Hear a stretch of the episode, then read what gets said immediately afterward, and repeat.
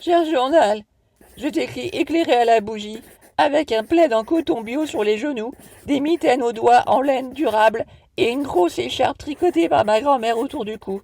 Car depuis l'augmentation du prix du gaz et de l'électricité, mes parents ont décidé de faire des économies d'énergie. Ils disent que c'est pour mon bien, qu'il faut que je m'habitue, car bientôt on sera des réfugiés climatiques et que donc ce n'est pas la peine de vivre dans le confort. Il faut s'acclimater, qu'ils disent, sans mauvais jeu de mots, à vivre dans le dénuement et abandonner mon envie de faire des études d'art plastique, parce que l'art ce n'est pas essentiel en temps de crise et que le plastique c'est mauvais pour l'environnement. Je t'écris aussi parce que désormais c'est la seule activité que je peux faire gratuitement. Mes parents n'ont pas voulu que je sois vacciné contre le Covid, car ils disent qu'ils devraient faire comme dans les paquets de cigarettes et mettre sur le flacon toutes les substances toxiques qu'il y a dedans. Comme ça, on saura de quoi on mourra. Alors du coup, pas de passe sanitaire pour moi. Et comme je suis hémophile et que je saigne du nez façon chute du Niagara quand on me fait un test PCR, je n'ai plus le droit d'en faire. Et c'est fini pour moi d'aller au ciné, au théâtre, au match de foot, au concert, bref, tout ce qui fait que c'est bien d'avoir 15 ans. Bientôt, je ne pourrai même plus aller en classe si ça continue comme ça. De toute manière, mes parents m'ont dit que ça servait à rien l'école, puisqu'on sera tous des réfugiés climatiques dans pas longtemps, et que les maths, ce sera juste bon à compter combien on sera sur le canot pour qu'il coule pas trop vite. Je crois qu'ils utilisent un peu facilement la carte du réfugié climatique à toutes les sauces. Tu vois, le gouvernement va nous donner 100 euros pour qu'on survive un peu, et ils ont prévu d'acheter avec ça des bouées et des gilets de sauvetage. Mais d'occasion, car les neufs coûtent trop cher. Tu sais, cher journal, je crois qu'on vit une époque un peu difficile, et encore plus quand on est jeune.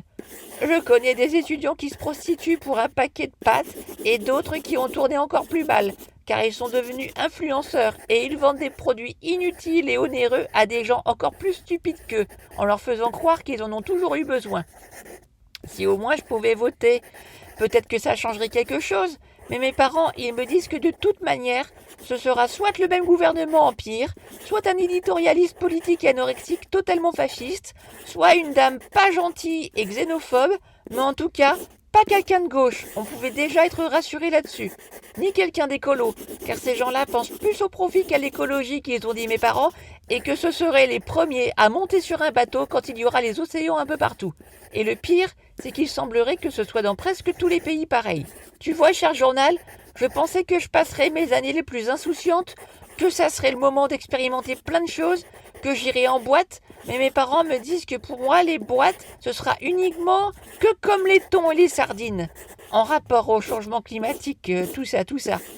Pendant toute une année, on n'a pas pu sortir, et maintenant qu'on le peut, ben moi j'y ai pas le droit. Alors je regarde en continu toutes les chaînes d'infos. On dit qu'on guérit le mal par le mal. Alors là, c'est sûr, je vais aller plus que bien maintenant. Tout ça, ça me rappelle une vieille chanson que mes parents me chantent tout le temps avant de m'endormir. C'est ce qu'ils écoutaient quand ils étaient jeunes et que le pire était à venir. Mais en fait, c'est maintenant le pire qu'ils me disent.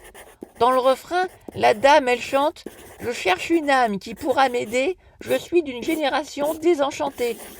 Au début, euh, je pensais que c'était en deux mots, désenchanté. Du coup, je me disais Ah ben c'est pas si mal Eh ben non, c'est en un seul mot. Ça m'aurait étonné aussi. Bon, pas vivement l'année prochaine. Je vais aller prendre des cours de crawl, on sait jamais, en rapport avec la montée des océans, tout ça, tout ça. Allez, bonne nuit, cher journal, et peut-être à demain. Youpi